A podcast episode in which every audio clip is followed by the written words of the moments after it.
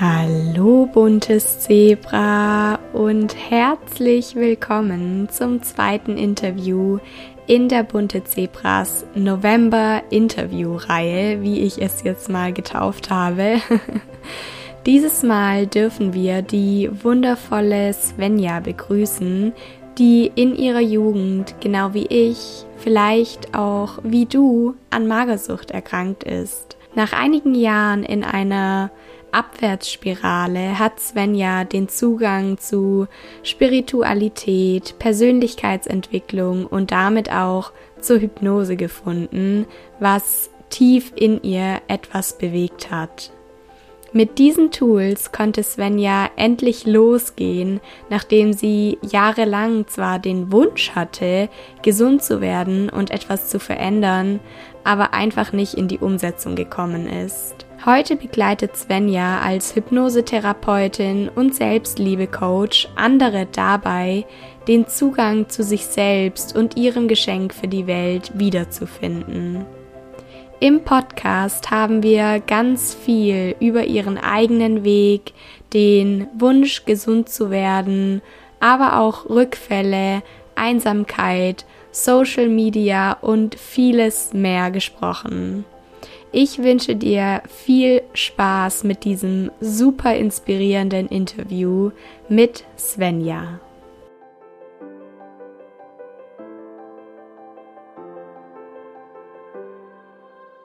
Ich freue mich sehr, dass ich heute einen wundervollen Interviewgast im Podcast habe. Und zwar ist die liebe Svenja zu Gast, die der ein oder andere vielleicht auch schon aus dem Bunte Zebras Get Together oder von Instagram kennt. Und wir haben uns jetzt heute bei schönstem Herbstwetter zusammengesetzt und wollen rund um die Themen Essstörung, Heilungsweg, aber auch persönliche Weiterentwicklung sprechen. Ich freue mich sehr auf unser Gespräch und möchte dich einmal hier im Podcast begrüßen. Hallo, liebe Svenja. Hey Saskia, richtig schön, dass ich da sein darf. Dankeschön. Ja, magst du dich zu Beginn einmal für die Zuhörer und Zuhörerinnen vorstellen in der Ausführlichkeit, wie sich's gerade für dich richtig anfühlt? Wer bist du? Wo kommst du her? Und ja, was hat dich hierhin gebracht? ja, gerne. Also ich würde sagen, meine Geschichte an sich fängt schon viel früher an als äh, die Essstörung.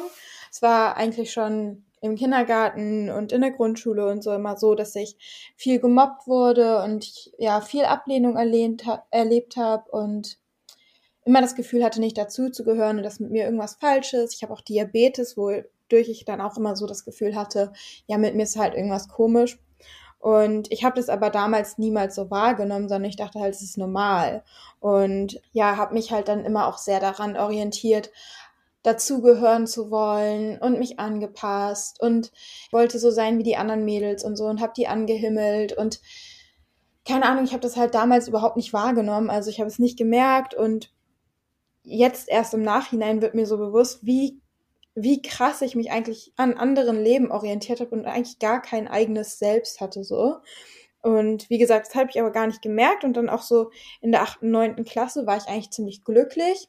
Das war nämlich so der einzige Zeitraum, in dem ich das Gefühl hatte, zumindest gute Freunde zu haben. Und trotzdem habe ich dann mit 13, 14 die Essstörung entwickelt. Und das wurde dann auch sehr schnell ähm, ziemlich heftig, so dass ich dann im Alter von 15 bis 18 auch gar nicht mehr in die Schule gegangen bin. Ich war auch zweimal, also ich war einmal in der Psychiatrie und einmal in der Klinik, aber ist jetzt irgendwie nicht so nennenswert. Und ja, das war dann halt so eine ziemlich schlimme Zeit für mich. Ich habe in der Zeit alle meine Freunde verloren.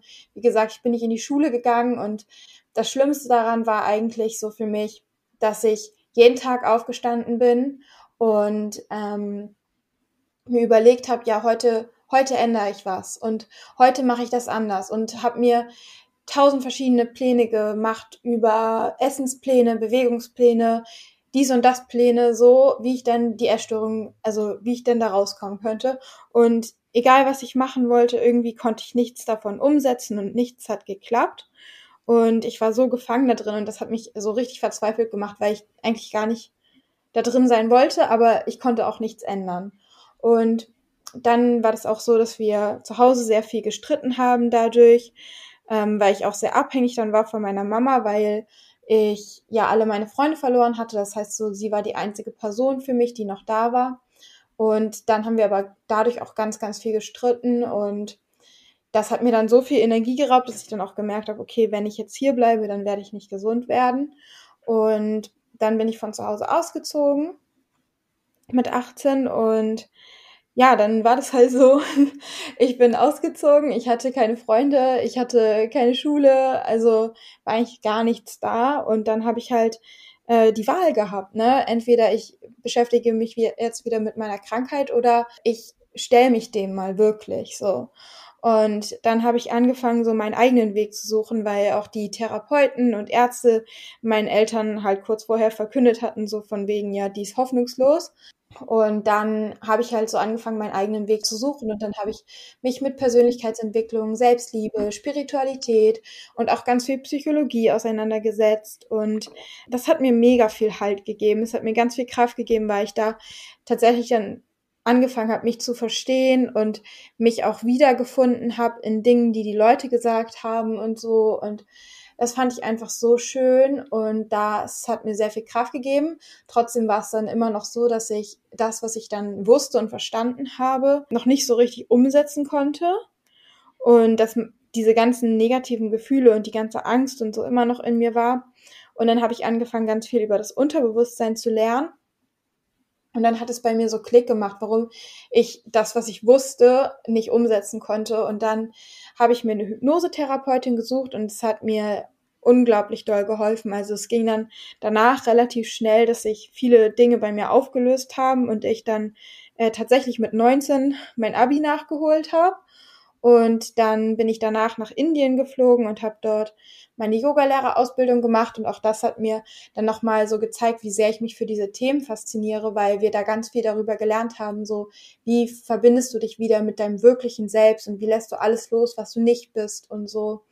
Und das war so das Thema, was mich weiterhin ganz, ganz doll beschäftigt hat und wofür ich so richtig gebrannt habe und immer noch brenne. Und dann bin ich wieder nach Hause gekommen und ich hatte relativ viel Geld geerbt und ich hatte noch nie so viel Geld und ich wusste nicht, was ich davon machen soll.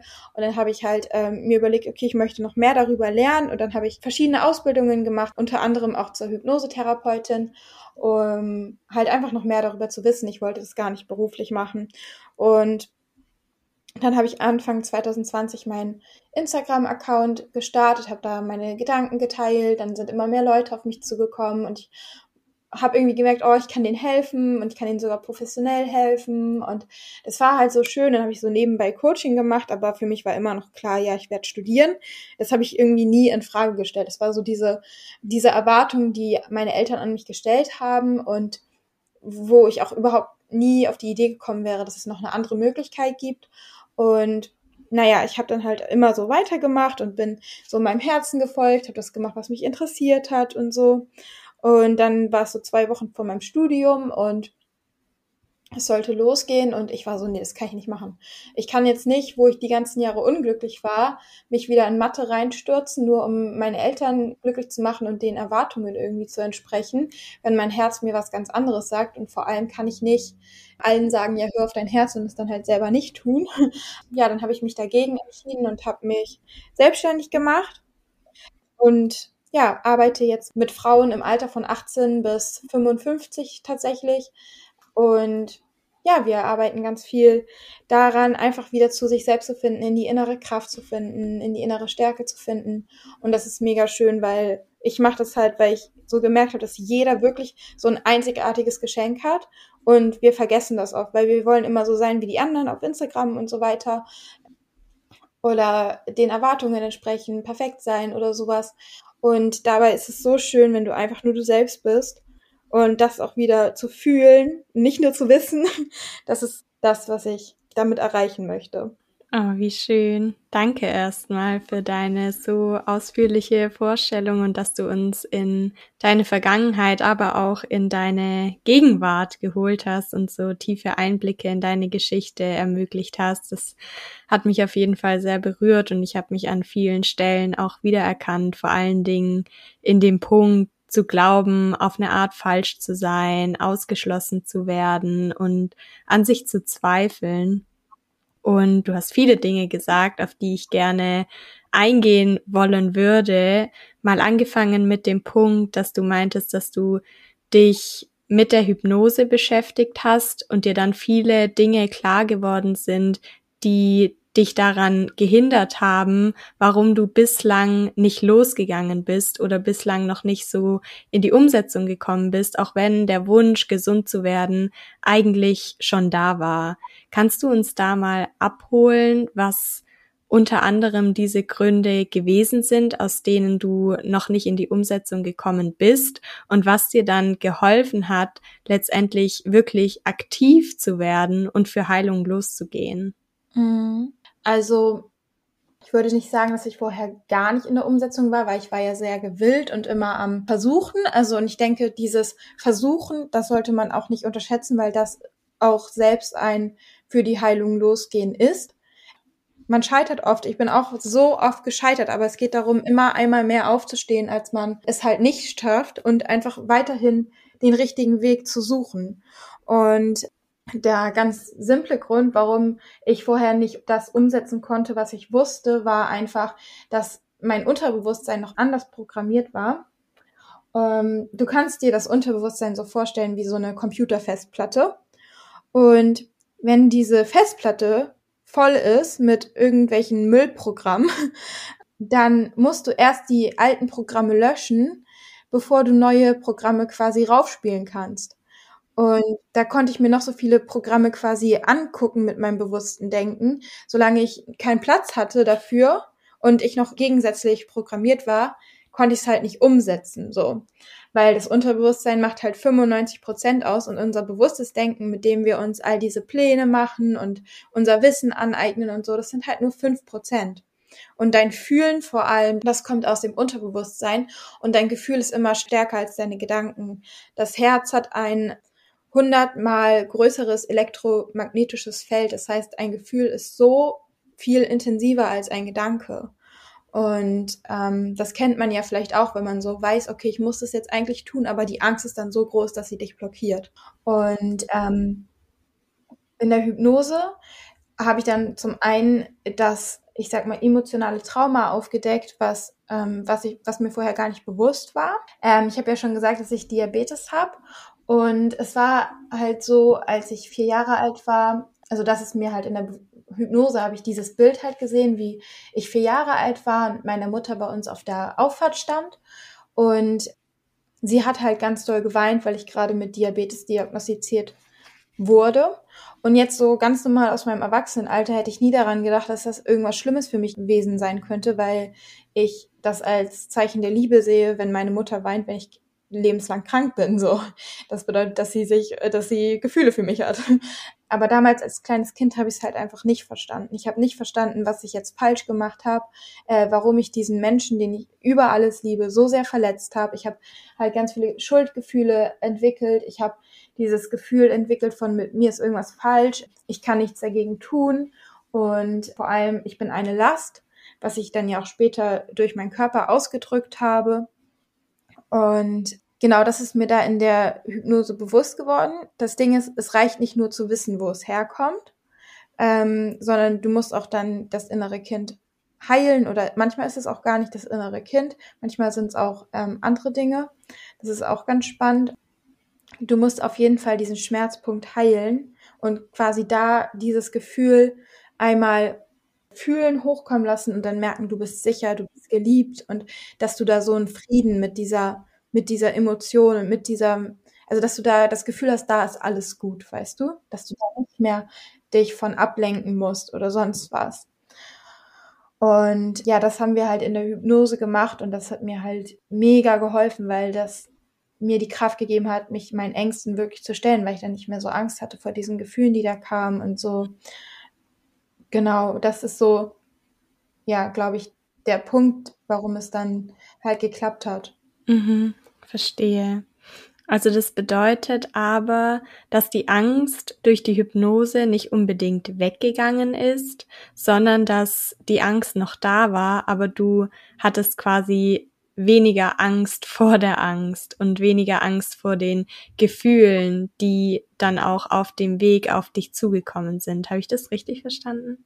Mm, also die Angst und die Gefühle waren lange nicht mehr so intensiv, weil davor war es ja so, ich konnte es nicht mhm. umsetzen, weil ich irgendwie das Gefühl hatte, ich könnte es nicht aushalten. Mhm. Und dieses Ich kann das nicht aushalten, das war halt total weg. Und ich habe mich gefühlt, als wäre ich wieder so der Kapitän meines eigenen Lebens. Weißt du, als wäre ich nicht mehr irgendwas ausgesetzt oder als müsste ich die ganze Zeit vor irgendwas wegrennen oder so. Weißt du, ich, also ich war so ähm, einfach ich selbst und stark und ich konnte Gefühle wahrnehmen und sie waren sehr viel weniger intensiv, aber manchmal sind sie immer noch gekommen. Aber ich konnte dann ganz anders damit umgehen. Und ähm, sie waren halt nicht mehr so diese krasse Überforderung, sondern vielmehr einfach ein Gefühl, das ich wahrgenommen habe. Verstehe. Richtig schön. Ja, es geht ja ganz viel auch darum, Verantwortung zu übernehmen für sich und die eigenen Gefühle, aber auch den eigenen Heilungsweg. Du hast jetzt auch gerade, als du nochmal über deinen Weg gesprochen hast, über das Thema Scheitern und Rückfälle gesprochen. Und da würde ich gerne einmal einhaken und dich fragen, wie du mit diesem in Anführungszeichen Scheitern und auch mit Rückfällen auf deinem Weg umgegangen bist. Hast du da für dich einen guten Umgang mit gefunden? Weil ich kenne es eben aus meiner Geschichte, dass ich mich lange für Stillstand oder auch Rückfälle gerade in Hinblick auf meine Bulimie sehr stark abgewertet und verurteilt habe, bis ich halt irgendwann erkannt habe, dass es nichts bringt und dass ich diesen Rückfall oder Rückschritt, wie auch immer man es nennen mag, eher annehmen darf und hinschauen darf, um mich zu fragen, was will er mir eigentlich sagen? Wie war das bei dir? Hm. Also tatsächlich hatte ich nie so einen richtigen Rückfall, weil ich leider nie so weit gekommen bin, dass ich schon mal fast irgendwie geschafft hätte oder so.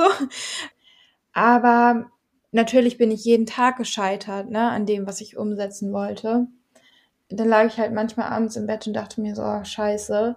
Aber ich habe mich eigentlich nicht so richtig abgewertet, weil ich wusste, ich habe alles gegeben. Also da war ich tatsächlich schon an einem ganz guten Punkt mit und beziehungsweise ich wusste gar nicht, dass ich alles gegeben habe, sondern es war vielmehr so dieser Drang, gesund zu werden und dieser dieser Drang, es zu schaffen und diese auch diese diese da war noch so ein Lebenswille halt in mir.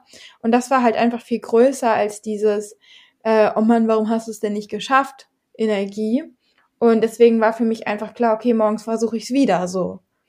Also deswegen gab es für mich nie so dieses, ja, okay, jetzt bist du scheiße, also jetzt ist das alles scheiße und jetzt geht's gar nicht mehr oder so, sondern es war für mich halt immer dann, okay, ich muss halt morgen wieder. Und ich habe mich natürlich schon geärgert, so, warum habe ich das denn jetzt nicht gemacht und warum habe ich das schon wieder nicht geschafft und dies und jenes. Aber genau wie du sagst, ne, das bringt halt überhaupt nichts, sondern wenn man es nicht schafft, das ist vollkommen okay. So, das ist total okay. Dann frag dich, warum habe ich es denn nicht geschafft? Und was hält mich auf? Und wie kann ich daran arbeiten? So. Und dann stehst du am nächsten Tag auf und dann versuchst du es wieder. Und vielleicht scheiterst du auch wieder. Und dann fragst du dich wieder, was kann ich denn nochmal anders machen? Oder wo kann ich nochmal irgendwie in mich gehen? Und dann versuchst du es wieder und wieder und irgendwann klappt. Mhm. Ja.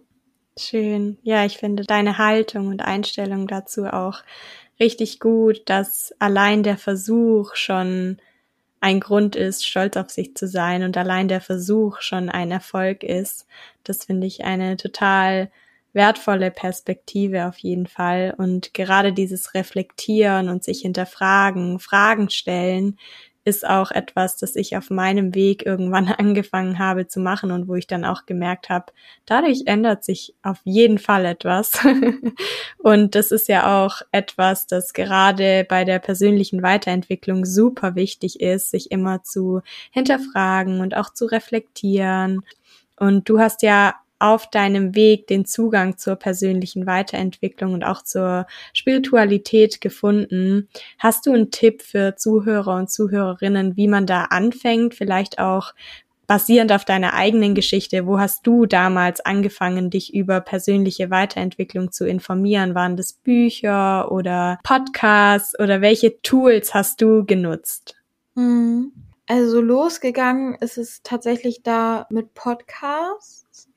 Das war aber noch in der Zeit, da gab es noch nicht so viele Podcasts wie jetzt. Ich habe nie gelesen. Ich habe tatsächlich erst dieses Jahr angefangen mit Lesen. Ähm, shame on me, aber ist halt so. ähm, es hat mit Podcast irgendwie angefangen. Und zwar ganz klassisch mit Laura Marlina Seiler. Und ähm, der andere hieß Your Own Magic. Das ist ein amerikanischer Podcast und da gab es dann auch viele Interviewgäste, die mich sehr inspiriert haben. Zum Beispiel Byron Katie, Loving What Is. Und dann habe ich immer mehr Podcasts entdeckt, aber es waren so die beiden, mit denen es angefangen hat. Und natürlich bin ich dann auch viel so im Internet rumgegangen und habe alles Mögliche versucht. Und ich habe dann auch öfters überlegt, ob ich ein Coaching mache in dem Bereich. Aber das war mir halt immer zu teuer. Und dann war das halt so, dass ich mir so verschiedene Mitgliedschaften und Kurse und sowas gekauft habe. Also ich habe ganz viel so ein Kram gemacht und habe auch aus allem irgendwie Wissen mitnehmen können. Aber es hat mich immer nicht so weit gebracht, wie ich halt gerne gekommen wäre, weil es halt nicht individuell war. Das heißt, ich konnte nicht Fragen stellen, wenn ich irgendwie nicht weiter wusste oder irgendwie sowas. Und das war halt so eine Sache, da habe ich viel draus gelernt. Aber wirklich viel gebracht hat's mir nicht. Da habe ich, hab ich dann auch später so gedacht, okay, jetzt habe hab ich eigentlich viel mehr Geld ausgegeben, als hätte ich mir eine Person geholt. so. Ähm, aber das war so diese, diese ganzen im Internet rumsurfen, irgendwelche Kurse machen und die Podcasts und so, das war so das, ähm, womit ich halt angefangen habe. Und dann bin ich halt irgendwann auf Marissa Peer gestoßen. Das ist auch eine Hypnosetherapeutin. Und ja, das hat mich dann sehr gefesselt und habe ich viel verstanden. Und dann hat es halt dazu geführt, dass ich mir dann doch endlich eine Hypnosetherapeutin gesucht habe. Ja, schön und auch super, dass es dich auf deinen eigenen Weg geführt hat und dass du dadurch quasi auch deine Berufung gefunden hast und heute wiederum dein Wissen und genau das, was dir geholfen hat, wieder an andere weitergibst. Du hast vorhin auch in deiner Vorstellung noch über das Thema Ausziehen gesprochen. Und das ist auch ein Thema, das beispielsweise im Get-Together ganz häufig thematisiert wird, dieser Abnabelungsprozess und das Thema Ausziehen in Verbindung, sage ich jetzt mal, mit diesem Spruch, den der ein oder andere vielleicht auch kennt, dort wo du krank geworden bist, kannst du nicht gesund werden. Magst du noch mal erzählen, was das Ausziehen und vielleicht auch die Einsamkeit dadurch mit dir gemacht hat und was es dir für deinen Weg gebracht hat, dich mal wirklich mit dir selbst zu beschäftigen und dich mit dir zu konfrontieren? Mm, also das Ausziehen, das war das Schlimmste für mich. Das Alleine sein war eine meiner größten Ängste. Also es war auch ein Grund, warum ich die Essstörung noch hatte. Ich wurde ja so viel abgelehnt und ich hatte nie richtige Freunde irgendwie. Also die Freunde, die ich da in der 8., 9., 9. hatte, äh, war das dann halt auch so, ich bin dann ins Krankenhaus gekommen und dann waren die auch weg, ne? Hat mich keiner besucht oder so. Deswegen waren es auch nicht richtige Freunde und ich habe mich immer so einsam gefühlt und ich habe irgendwie auf WhatsApp tausend Leute angeschrieben, mit denen ich gar nichts zu tun hatte, ob die sich mit mir treffen wollen und so. Also das war richtig so, das war das Schlimmste für mich. Und dann war meine Mutter halt die einzige, die noch für mich da war. Und ich glaube tatsächlich, dass ich zu Hause hätte gesund werden können, wenn ich nicht diese Beziehung zu meiner Mutter so toxisch ja werden lassen hätte. Also dadurch, dass ich dann so abhängig von ihr war, war das halt richtig, richtig toxisch. Also dann musste sie zu bestimmten Zeiten irgendwie sagen, ja, du schaffst das oder wir schaffen das. Ich musste alle meine Pläne mit ihr absprechen und so. Und es war halt ganz, ganz schlimm. Und meine Mutter konnte halt auch irgendwie nicht mehr. Also letztendlich wäre ich dann nicht zu Hause gesund geworden, das ist ganz klar. Aber dieses Ausziehen, das war das Schlimmste für mich. Es war meine allergrößte Angst, weil ich hatte ja keine Freunde, ich hatte niemanden mehr. Ich hatte das Gefühl, wenn ich jetzt ausziehe, so, dann bin ich Wurst, so, weißt du, dann kümmert sich niemand drum, ob es mich gibt oder nicht. Und dann habe ich auch nichts mehr, was mir Kraft gibt. Weil meine Mutter hat mich mhm. immer mit Liebe voll gepumpt. Und auch wenn sie zwar nicht so richtig angekommen ist, aber dass zumindest jemand da war, der mir das Gefühl gegeben hat, okay, ich bin der Person wichtig. Also davor hatte ich so Angst, dass dann halt niemand mehr da ist, so. Und äh, trotzdem war das das Allerbeste, was ich hätte machen können. Weil dadurch war ich wirklich so dieser krassen Entscheidung gestellt, Krankheit oder Leben, ne? So, was, was willst du jetzt? Und vor allem hatte ich dann auch ein bisschen mehr so Freiheiten, mich mhm. noch auszuleben und mich mit meinen Sachen zu beschäftigen. Als ich zu Hause war, hatte ich dann auch so bestimmte Routinen mit meiner Mutter, dass sie abends so und so lange mit mir Fernsehen gucken muss und dies und jenes, weißt du. Und ähm, dann habe ich halt einfach mich nur noch mit mir beschäftigt. Das war halt ganz wichtig, aber ich glaube, man muss halt wirklich diese Entscheidung treffen, dass wenn man dann alleine ist, dass man nicht mehr wegrennt. Oder zumindest versucht, nicht mehr wegzurennen. Ja, dass man sich damit beschäftigt und auseinandersetzt, was in sich mhm. Eigentlich wirklich vorgeht und was da die Gefühle sind. Und was dann, glaube ich, auch das erlebt, also was es auch nochmal gepusht hat, war, dass ich dann einen ziemlich schlimmen Autounfall hatte, bei dem ich auch eigentlich hätte tot sein können. Und da war dann auch doch mal für mich so halt klar, ja, okay, Svenja, wenn du leben willst, dann jetzt. Und ähm, das hat mir, glaube ich, auch nochmal einen ziemlichen Arschtritt gegeben.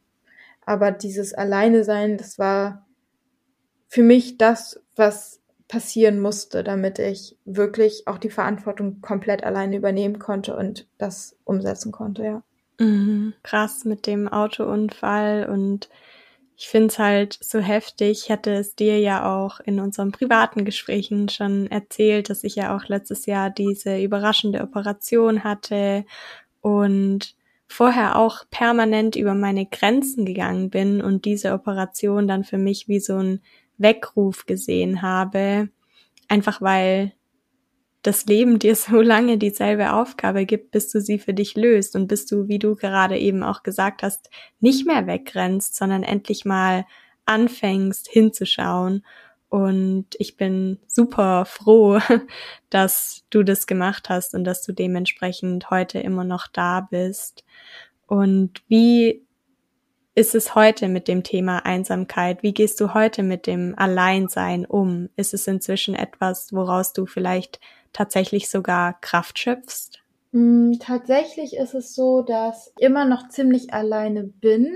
Also ich bin nach Hamburg gezogen und während des Lockdowns und ich arbeite ja nur von zu Hause und dann war es ziemlich schwer, Leute kennenzulernen. Und als dann der Lockdown gelockert wurde, musste ich wieder nach Hause, weil ich mir das Bein gebrochen habe. Und dann habe ich auch keine Leute kennengelernt. Und ich habe jetzt erst so in den letzten drei Monaten, vier Monaten hier Leute kennengelernt. Das heißt, ich kenne auch jetzt noch nicht so viele. Mm, aber trotzdem ist es so, also manchmal denke ich mir dann, wenn ich dann so irgendwie anderthalb Wochen niemanden gesehen habe, außer die Kassierer, denke ich mir dann auch so manchmal, okay, jetzt reicht's. Ähm, aber dann kann ich auch einfach rausgehen und ähm, mich mit jemandem treffen oder so. Ich muss mir halt auch manchmal einfach nur die Zeit nehmen. Worauf ich eigentlich hinaus wollte, so dieses, dass mich das auffrisst oder dass es so richtig schlimm für mich ist, es ist gar nicht mehr da ich habe da voll den Frieden mitgefunden. Und ganz ehrlich, selbst wenn ich gar keine Freunde hätte, so, lieber habe ich keine Freunde als irgendwie wieder so oberflächliche Freundschaften. Aber ich habe jetzt auch richtig liebe Freunde gefunden und ja, und selbst wenn man sich halt nicht so oft sieht, ich weiß, die sind da. Und ja, das ist eigentlich voll schön. Also mit der Einsamkeit ist eigentlich so, ja, ist, ist, so, ist alles gut. Ich glaube eh, dass die wichtigste Beziehung, die wir alle haben, die Beziehung zu uns selbst ist. Und ich durfte auch auf meinem Weg lernen, weil ich war tatsächlich schon immer jemand, der gerne allein war und der immer eher vom Umfeld, von den Eltern, von Freunden, wie auch immer, dazu gepusht wurde, mehr rauszugehen und mich mehr zu zeigen und mich irgendwo zu integrieren und so weiter und so fort. Habe aber auf meinem Weg gelernt und verstanden und wirklich auch mh, mm, einfach erkannt, dass mich das Alleinsein besser darin macht, gemeinsam zu sein, weil ich dann einfach grundsätzlich mit mir mehr im Reinen bin, wenn ich mir hin und wieder auch so diese Me-Time, sage ich jetzt mal, nehme. Von daher fühle ich das sehr, dass es auch super wichtig ist, mit sich selbst klarzukommen und immer vor sich selbst wegzulaufen. Du hattest eingangs auch gesagt, dass du Anfang 2020 begonnen hast auf Social Media. Und ich würde gerne noch ein bisschen mit dir über das Thema Social Media, Instagram und diese Instagram-Scheinwelt sprechen. Wie gehst du damit um, dich nicht von Instagram und Co beeinflussen zu lassen und einen positiven Umgang damit zu finden? Mm, ich mache das jetzt ja erst, seit ich nicht mehr in der Essstörung bin. Tatsächlich war Instagram während ich in der äh, Essstörung war, extrem toxisch für mich. Da gab es auch leider noch nicht so viele tolle Accounts wie zum Beispiel dein. Ich habe dann auch ganz viel auf Social Media konsumiert, äh, wie die anderen halt ihren Weg aus der Essstörung gefunden haben und so. Und das ist total toxisch, weil indem man sich das halt anguckt, wie andere es geschafft haben, hat man das Gefühl, man tut etwas gegen die Essstörung, weil man sich ja Wissen holt. Aber letztendlich guckt man einfach nur zu, wie andere es schaffen. Und zieht sich immer noch mehr und noch mehr davon rein, anstatt einfach mal das selber zu machen. Deswegen ähm, wäre da vielleicht ein Tipp, wenn man da noch in der Essstörung ist. Konsumier ein bisschen und dann guck, dass du es umsetzt. Oder dass du es auf deine Weise umsetzt, ne? Und dass du dir nicht ähm, Account nach Account reinziehst, wie die es schaffen und was deren Tipps sind und dies und jenes, aber letztendlich gar nicht ins Tun kommst. Mittlerweile ist es so, also ich habe so ein paar Grenzen, sage ich mal, was Social Media angeht. Also erstmal folge ich nur Leuten, die mich auch irgendwie inspirieren. Tatsächlich gucke ich gar nicht so viel in mein Feed. Also ich gucke dann eigentlich manchmal nur die Stories von bestimmten Menschen an oder von meinen Freunden oder so. Genau, und dann habe ich mein Handy auch die ersten zwei Stunden am Tag eigentlich aus. Also ich lasse es halt einfach immer zwei Stunden noch im Flugmodus, wenn ich aufwache, so dass ich erstmal bei mir ankommen kann und wie ich mich eigentlich fühle und was ich eigentlich so denke und so. Und dann habe ich auch so dieses Create over Consume Konzept für mich gefunden. Also, dass ich halt mehr mache, als ich konsumiere. Man muss ja nicht äh, aktiv auf Social Media sein, um irgendwie creative zu sein, sondern man kann ja auch, keine Ahnung, malen, lesen, einfach irgendwie irgendwas in seinem Leben machen, aber halt nicht konsumieren. Ja, das ist auch so ein so eine Sache, die ich mir angeeignet habe, dass ich einfach nicht mich in diesem Scrollen verliere. Hm. Das ist auf jeden Fall ein wertvolles Konzept, etwas, das ich gerade auch stark versuche, mir anzueignen. Und ich kann auch nur noch hinzufügen, ähnlich wie du es gerade gesagt hast, sozusagen den digitalen Kleiderschrank auszumisten und wirklich nur Leuten zu folgen, die dir für deinen persönlichen Weg und deine Vision auch einen Mehrwert bieten und nicht Leuten zu folgen, die dich tatsächlich auch eher runterziehen und irgendwie beschweren. Ich hätte noch eine Frage an dich und zwar ist es ja häufig so, dass wir denken, wenn wir uns auf den Weg aus der Essstörung machen, dass wir irgendwann an einen Punkt kommen, ab da sind wir geheilt und dann gibt es so etwas wie ein schlechtes Körpergefühl oder ein Bad Body Image nicht mehr. Aber das ist ja, glaube ich, eine Illusion, weil jeder mal einen schlechten Tag hat und sich im Spiegel anschaut und denkt, oh nee, heute geht gar nicht.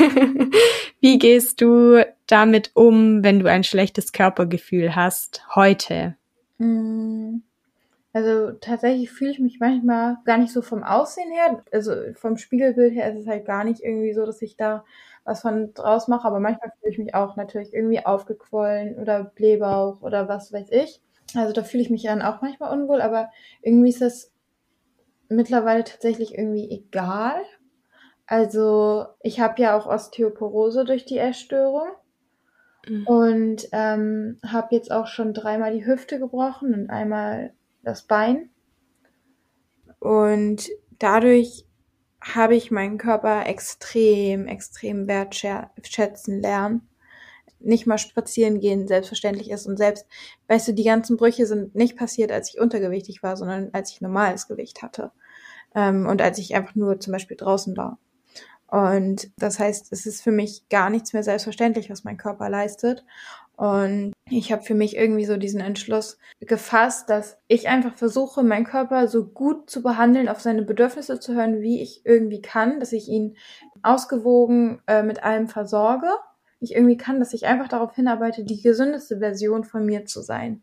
Und damit meine ich jetzt nicht, dass ich irgendwie keine Schokolade esse oder so, sondern dass ich einfach, wie gesagt, auf die Bedürfnisse höre. Und ja, ich habe oft Lust auf Schokolade, aber ja, ich versuche einfach immer auf die Bedürfnisse zu hören. Wenn ich schlafen will, dann muss ich schlafen und weißt du, solche Sachen. Und ich weiß einfach, dass wenn mein Körper in seiner gesündesten Version ist, mhm. dann hat er auch ein gutes Gewicht. So, das weiß aber nur mein Körper. Mein Körper würde aber niemals mit, äh, mit Absicht irgendwie zu viele Kilos haben oder so oder zu viel Fett haben, weil mein Körper ja selber die Version sein möchte, die am meisten Energie hat und die am meisten Kraft hat. Und darauf ist unser Körper einfach programmiert, evolutionär gesehen, weil wenn ich jetzt zu viel Fett gehabt hätte in der Steinzeit, sag ich mal, dann hätte ich mich ja gar nicht wehren können, wenn mich irgendjemand angegriffen hätte oder so. Deswegen ist unser Körper selber immer darauf bedacht, sozusagen die energievollste Version von uns zu sein. Und ich weiß, wenn ich auf die Bedürfnisse höre, dann wird er darauf hinarbeiten. Und das wiederum ist für mich extrem wichtig, weil ich sozusagen das meiste aus meinem Leben rausholen möchte und ich einfach den Körper haben möchte, der mir ermöglicht, die meiste Energie zu haben, die meiste Freude zu empfinden, die meisten Erfahrungen zu machen. Und wie der dann dabei aussieht, ist mir irgendwie ein bisschen lax. Also, äh, solange ich diese ganzen Momente und so mitnehmen kann, äh, weiß ich, äh, danke Körper, so. Hm, verstehe ich voll kann ich nur so bestätigen, dass irgendwann auch dieser Körper oder das Aussehen meines Körpers in den Hintergrund gerutscht ist und dass im Vordergrund einfach das steht, was mir dieser Körper ermöglicht, zu leben, Erlebnisse zu machen, zu lachen, zu lieben. Das ist einfach viel, viel mehr wert als ein möglichst niedriges Körpergewicht oder muskulös zu sein bis zum geht nicht mehr. Also wunderschön, was du da gerade auch gesagt hast. Und ich glaube, dass diese Erkenntnis auch im Prozess wächst, je weiter man kommt auf dem eigenen Heilungsweg, je mutiger man wird, je öfters man einen Fuß vor den anderen setzt. Also es ist ja alles einfach so ein Lernen, Entwickeln, Wachsen. Ja, definitiv. Ich hätte noch eine abschließende Frage an dich. Eine Frage, die ich tatsächlich all meinen Interviewgästen stelle. Und diese Frage ist, was ist deine bunteste Eigenschaft? Mhm. Du kannst ruhig kurz überlegen. also mir fallen zwei ein. Also die eine ist, dass ich wirklich überhaupt keine Scham davor habe, irgendwie in der Öffentlichkeit Lust zu tanzen und zu singen. und ich fühle das auch, also ich mache es jeden Tag. Und die andere wäre so diese Gegensätzlichkeit in mir, glaube ich. Also ich bin halt auf der einen Seite total tiefgründig, wie man ja auch vielleicht ein bisschen merkt. Und auf der anderen Seite bin ich aber auch so, ich nehme mich überhaupt nicht ernst so. Also merkt man vielleicht auch manchmal so an der Weise, wie ich spreche, so, ich sage ja so, ist mir Wurst und sowas.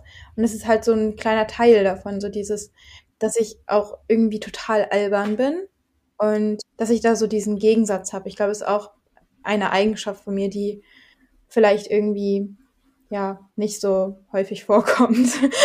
Hm. Eine bunte Eigenschaft. Wie schön, ja. Und ich kann nur sagen, dass du mit den Eigenschaften, die du hast, auch sehr liebenswert bist und dass ich mich sehr freue, dich auch kennengelernt zu haben. Und ich fand es auf jeden Fall super schön, mit dir gesprochen zu haben. Und vielleicht magst du den Zuhörern und Zuhörerinnen, die jetzt denken, hey, Svenja ist total cool drauf, ich will unbedingt mit ihr in Kontakt kommen, ich will mich vielleicht sogar von ihr coachen lassen, was auch immer. Magst du denen noch sagen, wo sie dich finden können? Ja, klar. Erstmal möchte ich das auch zurückgeben an dich. Also ich freue mich auch total, dass wir uns kennengelernt haben. Du bist auch ein mega liebenswerter Mensch, deswegen bin ich richtig froh. Und ich bin auch richtig froh, dass du so deine Instagram-Seite und dein Podcast und das Get-Together und so machst, weil das was ist, was ich mir damals gewünscht hätte. Und deswegen danke, dass du das machst. Danke. Und ja, also Ihr findet mich auf jeden Fall auf Instagram svenja.rebecca, Rebecca mit Doppel-C und Doppel-A am Ende.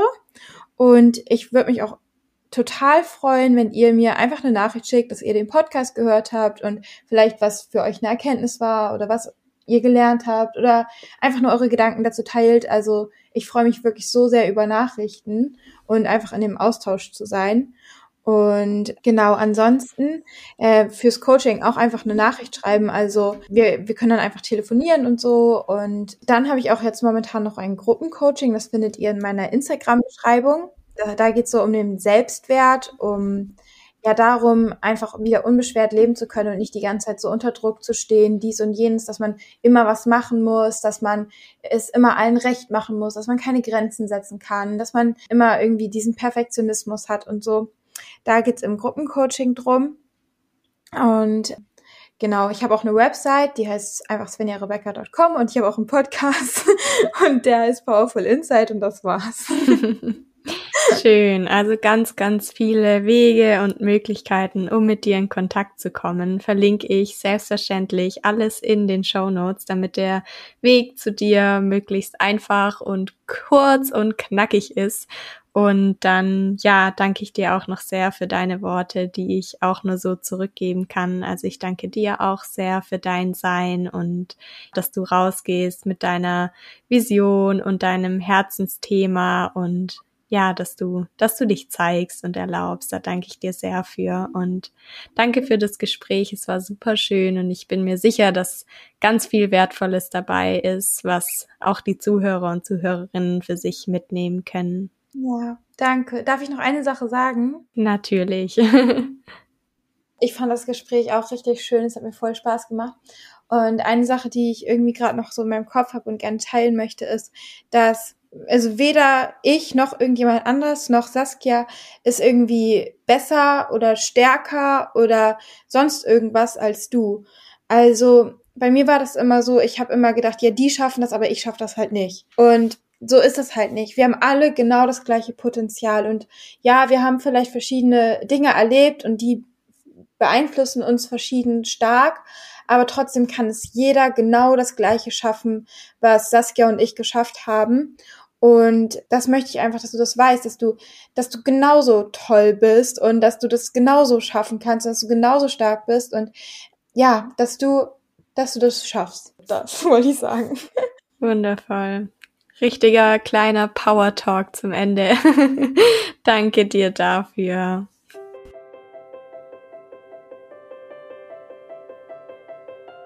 Ich hoffe so sehr, dass dir das Interview mit Svenja gefallen hat, weil ich persönlich es einfach super schön fand, mit Svenja über all diese wertvollen Themen zu sprechen.